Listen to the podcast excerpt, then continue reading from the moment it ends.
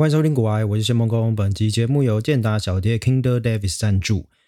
健达小蝶 Podcast 以专业健身教练、阿德勒心理学实践者与冥想经验分享者的观点来分享身心灵相关的健康知识，内容丰富而且与生活时事结合，在听的当下能给你满满的正能量，还能激发独立思考的能力，着实为照顾你身心灵的生活良伴。那在股票市场做多时，可以陪你一起乐观看待；而当市场走空，被当韭菜割、大崩盘、心态炸裂时，也能带你走出谷底，透析生命本质，化解负面能量。卓志伟强化身心灵的 Podcast 频道首选，在跟着市场起伏的同时，能吸收健身知识，培养乐观心态，迎向人生挑战。那这次就没有股癌折扣码了，现在就跟我一起订阅收听健达小爹 Podcast 频道，来一起强化你的身心灵。好了，各位听众，你没有转错频道啊！以上是跟古癌致敬啦，因为这集想要讲的主题是健身与投资。那我自己也是个小菜鸡，今年才刚入场而已，也是听古癌吸收了很多很好的健康的投资观念。那同时在某部分也是激发出我做 podcast 这个动机，所以才会想跟他致敬啦。啊！谢谢古癌啊！另外也是因为看到有朋友一位叫飞轮老叔的朋友，他留言说我的声音有点像健身界的古癌。大家觉得有吗？我自己是觉得还好啦，因为刚刚模仿起来，我觉得它的音调还比较高一点点，我音调比较低沉一点点，而且我的我录 podcast 还是分很多段路啊，因为偶尔还是会吃螺丝啊、口齿不清等等的，还有很多要练习的。那古埃其实就是我学习的对象。好，那么废话不多说，开始今天的节目吧。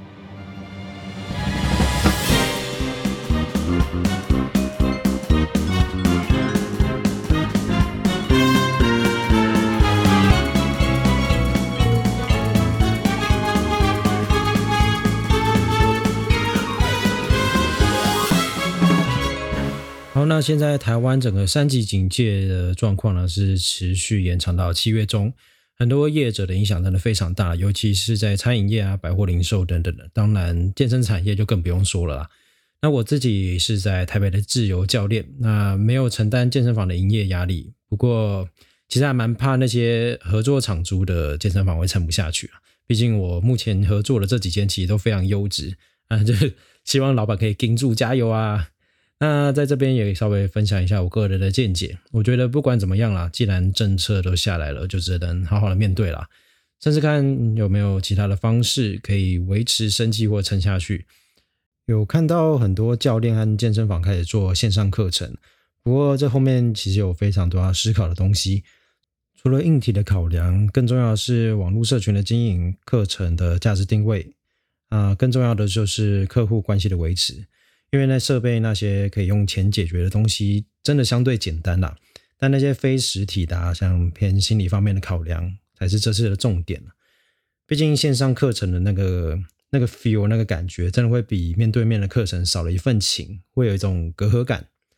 我个人认为，实体课还是有无可取代的部分啦，尤其像是调整动作啊，还有做评估等等的事情，都需要实体的三 D 调整。直接示范，还有整体的观察也会比较好，让学员能理解。面对面的交谈也会比较自然，能够传达情感和非语言讯息，建立信任还有默契。那另外要做线上课程，也需要长时间的在媒体、呃社群媒体上面曝光，才会有转换率嘛，并非一触可及的事情啦。我个人认为，还是希望以实体课为主啦，尤其是完全素未谋面的学生啊，第一次上课的。用实体课带基础，还有启动训练和评估，会比较全面的想要传达我自己想传达的东西，所以我个人暂时还不会进行线上课程的部分。好，那前阵子因为我个人是属于第三类人员的关系，我在六月中已经打了 A Z 疫苗的第一剂，在打完了隔天有呃一点头痛、昏沉啊，还有微微发烧的症状，但不至于不舒服到不能下床的那种。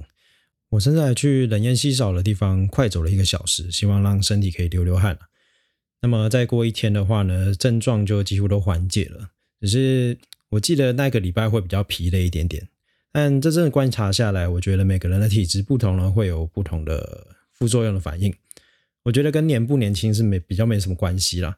因为很多人在那边讲说，哦，我是疫苗认证的年轻人，或者说哦担心说什么啊，我是疫苗认证的老年人了。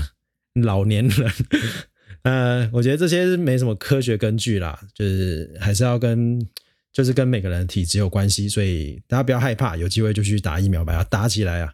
啊，另一方面，虽然 Delta 病株已经在台湾已经有个案了，但以我的观察啦，虽然偶尔会有老鼠屎，但整体台湾人民还是蛮自律、蛮紧绷的。不过这边也要稍微提醒大家一下啦，即便七月，呃，七月如果真的那个警戒有放宽的话，很多人可能会想要报复性旅游，就突然很想出门啊，大肆的旅游，大吃大喝这样子。我没有说这样不好，但是真的还是不能掉以轻心啦。毕竟以国外的例子来看呢，解封又再封起来的几率还是蛮高的。那在这不断抽插的过程中，大家还是凡事要小心谨慎啦。因为万一中标真的是非常严重的事哦，因为会影响你整个生计啊，甚至影响你身边所有的亲朋好友都会被呃检疫隔离啦。啊，因为这个病毒传染力还是非常的强，所以要小心谨慎。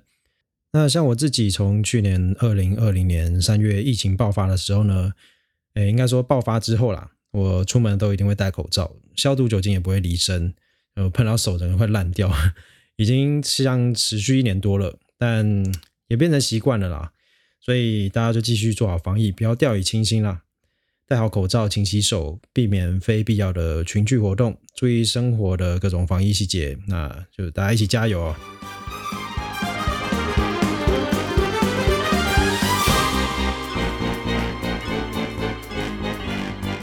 今天跟大家来聊一聊投资与健身的相似还有相异之处。呃，应该说特别举股票投资来为例啦，还有运动，就是整体的运动来做举例。虽然呢，我是今年初才入股海的小菜鸡，不过我一直有在持续的吸收还有学习一些投资的观念和新知。那也发现投资有很多地方跟健身有非常相像的地方。呃，在这期就想跟大家分享一下我的看法。好，那以股票市场来说呢，有分长期跟短期的投资嘛。那么运动其实也可以分长期跟短期的，就是短线，可以这么说吗？啊，anyway，就是运动版的长期投资，就是培养了重训还有心肺运动的习惯啊。一两天没运动，就会浑身不对劲，不舒服，怪怪的。也就是所谓的大家的看到的呃，见人句句大大门。或者是有跑步、脚踏车、游泳等心肺运动习惯的人们啊，还有职业选手、职业学的运动选手们，通常都是已经培养了强烈的内在动机，还有很好的自我效能。那运动在短期投资，也就是短线交易的部分呢，就是偶尔运动一次就觉得天哪，他妈有够酸了，然后下次运动可能是好几周或者好几个月之后。啊，另外一个例子就是很努力的运动，呃，一直一开始超级努力，然后就一到三个月。体重有明显的下降之后呢，有成效之后，就开始放飞自我，暴饮暴食，然后又不运动，体重就马上弹回来，甚至会有变得更胖的例子也不在少数了。那在健身有一个比较特别的部分是跟药物有关。那在药物这个部分，我觉得从不同的角度切入，可以归类在长期，也可以归类在短期，甚至比喻成投资市场里面的开杠杆也不为过，也就是使用特殊的金融产品了。不过这边就暂时不会提到这么多，因为这个部分其实蛮有争议性，而且也挺复杂的。那以目前的观点来看，就是以有没有养成运动习惯这个来作为长期和短期投资的归因啦。好，那有在投资的朋友一定很常听到一个在投资界很常听到的说法，也就是越早进入市场蹲的越久，也就是说参与市场越久，就能越了解市场，获利的机会也可能会越多。这句话套用在运动健身上也适用，而且在运动的长期投资啊，我敢保证利一定大于弊哦。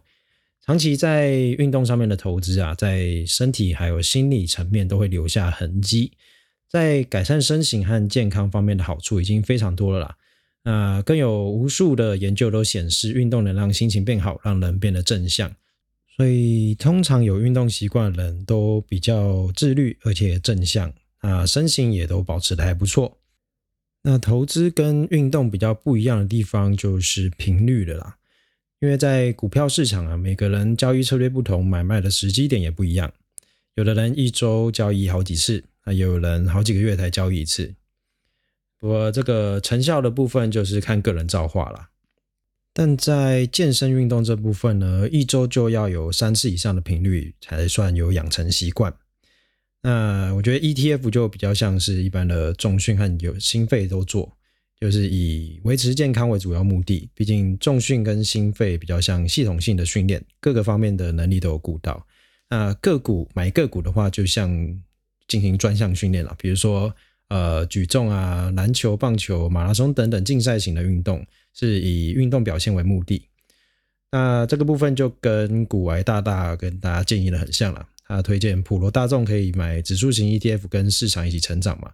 那就像是重训跟心肺都做，在有专业人士的循循善诱引导下，风险也相对的比较低。那在健康的方面，每个面向都会顾到，是一个组合变当的概念。专项训练需要的门槛就相对的比较高，那受伤的风险也比较大。某程度来说，就跟买个股很像了。而且股票在短期上面的刺激，能享受做波段的价差的赚取庞大的获利，会有一时的成就感和快感。但操作万一失利的话，也容易倒赔本金啊。在运动方面呢，单单就重训来说，在短时间内可能会有类似新手蜜月期立即见效的效果，但也有可能有溜溜球效应，就是我们刚刚提到的啦。呃，体重上上下下一直没有维持住习惯。那就会复胖的很快，甚至会有超支过期，也有受伤的风险。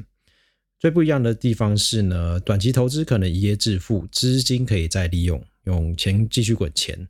但健身短期内的成效必须用习惯维持，就没有其他方法了。好，那接下来再谈一谈时间复利的效果。我觉得时间复利在运动健身的领域也是非常重要的，在投资界真的讲到烂了啦。那，许多网络上看到的健身网红网帅，事实上都已经投入重训好几年了，才能拥有那样的身材。这边也稍微跟大家提醒一下，很多那种广告宣传啊，说什么短期内可以达到特定效果的广告，有没有效果是一回事啦。那即便真的有效，我们也要问自己说，长期来说是不是能继续维持这样的效果？这才是比较实际，而且可以让自己以比较理性的角度去看待这些事情了。并且来审视这些广告是不是有夸大不实的嫌疑。那在股票市场的投资也是一样，长期的参与市场，时间复利的效果就会非常惊人。同时，想必大家一定也听过很多投资书籍都说，为什么要投资呢？背后的一个主因就是要对抗通货膨胀造成的影响吧。在健身中也是，我们要对抗的是老化造成的肌肉流失。除此之外呢，也必须维持良好的心肺功能，以备生活所需。顺带一提啊，已经有研究指出，肌肉流失的 通货膨胀率，以成年人来说啊，是每十年减少五磅的肌肉。所以基本上呢，那个肌肉不练就是萎缩，练了才会强壮变大。运动对于肌少症、骨质疏松，还有慢性病等等的预防效果，已经有非常多的研究提出强烈的佐证了。而这些就是我们要对抗在健康上的通货膨胀啊，所以运动确实是一种对自己健康的投资啊。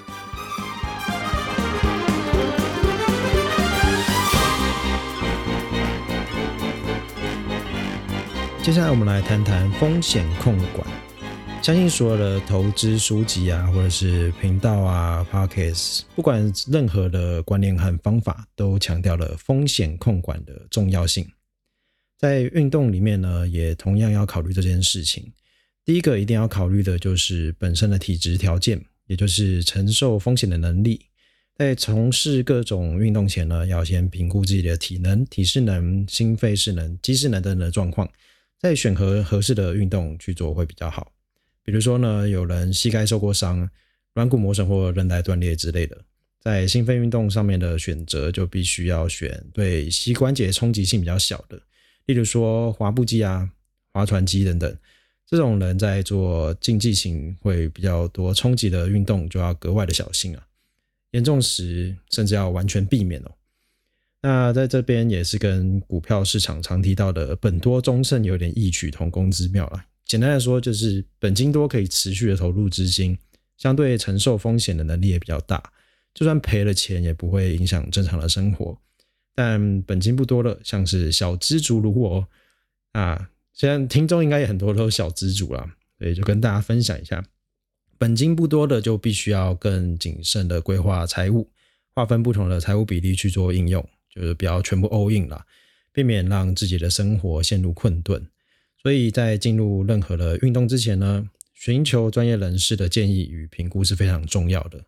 因为自己可能无法得知在客观条件的状态下呢，体能的状态到底是在哪个位置上。那在投资界，本金多的在运动里面可以比喻成身体条件很好的，没有受过伤，而且本来就有运动习惯的很强健的人啊。本金不多的呢，可以比喻成有运动伤害，或者是原本就有一些疾病的，以及那些对于运动本来就不是很熟悉的人们。啊，这边再要再稍微提醒一下各位。网络上一时蔚为风潮的运动啊，像前些年的马拉松，近年的自行车运动，还有健身界一直很红的塔巴塔、HIIT 等等的，就是高强度间歇。我认为啦，因为每个个体的自身状况不同嘛，所以都有不一样的风险，一定一定要谨慎评估，而且如果真要做的话，要循序渐进的执行，才能尽可能的降低风险。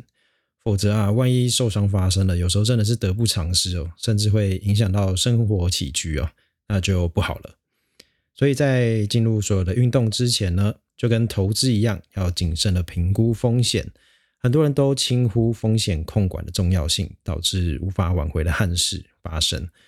我自己在教学生的时候啦，各种动作啊，就是我会我一定会把安全跟风险控管摆第一个顺位，这是绝对不能妥协的。我会看学生的能力，给予适当的动作指导，再来才会去考虑在安全范围的之下呢，要如何去发挥最大的效力。在航空业里面，这又更不用说了，安全一定是所有的准则，服务不可能凌驾在安全之上，就跟法律里面的宪法一样基础，而且最重要。嗯，不过话说回来，有时候还是会有个万一啦，毕竟这些都是几率的问题，我们只能做的就是尽可能的降低伤害发生的几率。所以在风险控管的概念中，也可以去思考可能的风险事件发生之后，要如何做实质上的恢复，还有心理的调试。简单的来说，就是要想那个跌倒要如何重新再站起来的能力。也许可以稍微想象一下各种状况以及应对的方式，让生活得以正常继续回归正轨。在航空业里面，机组员受训中必须演练。还有熟记的打火程序、机舱施压程序，还有逃生程序等等，就是在训练这部分的能力。也就是说呢，可以做一个预想，还有演练，万一发生什么事，要怎么冷静的面对，还有处理。不过这一切啊，主要还是要以降低受伤几率、防止憾事发生的风险控管为主。防患未然、未雨绸缪，还是最重要的事啊。好，那在风险控管这部分呢，还可以再聊聊关于开杠杆这回事。在股市里面呢，近期流行的就是航海王跟钢铁王嘛，呃，时不时也会看到一些零星的新闻，说有人借贷去炒股，后来欠了一屁股的债，也是不为少数。呃，大家真的要谨慎评估风险啦。那在运动健身界的开杠杆呢，我觉得就是打药了。其实很多职业选手还是建议一般人，如果没有比赛的需求，还是尽量不要去碰药物，因为背后关系到整个身体系统，还有多重荷尔蒙的影响。根据每个人的体质不同，也可能会有不一样的配方，需要有专业人士的配合，才能尽可能的降低风险。但其实长期来说啊，对健康的影响还是蛮大的，而且投入的时间跟金钱也是非常的可观啊。讲直白一点，愿不愿意用健康、时间还有金钱去换一个荣耀？这个部分可以给大家去做一个思考。这边也提供我个人的看法啦。我对于药物的使用其实是没什么意见了，因为这是基于个人的选择。很多酸民很喜欢到一些选手的照片下面留言说：“哦，这个是用药啦，什么什么鬼的。”但我觉得这没什么好去批评的啦，因为那些选手付出的东西绝对绝对比你想象中。要多的更多，简单的问一句就好了。那就是他敢用药，可是你敢吗？所以少点批评，多一些尊重啦。对于那些有在比赛的选手们，不管有没有用啦，我一定是给予绝对而且是最高的尊敬跟尊重。毕竟他们付出的东西远比我们想象多的太多太多了。好啦，讲远了。总结来说啊，运动就是一种对健康的投资。主力训练和心肺训练像是普遍的 ETF 一个主便当的概念，那专项运动就像是买独立的个股，然后在进行各种训练或运动前，也要跟投资一样，做好风险的控管。不管任何事情呢，都需要在脑袋中稍微设想过一遍，做好心理准备。如果要使用特殊金融产品开杠杆前，更需要谨慎的评估风险。安全一定是第一指导原则，做好风险控管，一切都好谈了。接下来就是培养出习惯，交给时间产生庞大的复利效果。资金的累积就跟健康资产的累积一样，靠的是平日时常的接触，养成习惯，年复一年就能同时有钱又健康啦。好了，这集就先聊到这边。有任何关于健身或生活上的问题，或是有其他想法想聊聊的，都欢迎留言或私讯让我知道。祝大家疫情期间平安健康，投资都赚大钱哦！我们下期见喽，拜拜。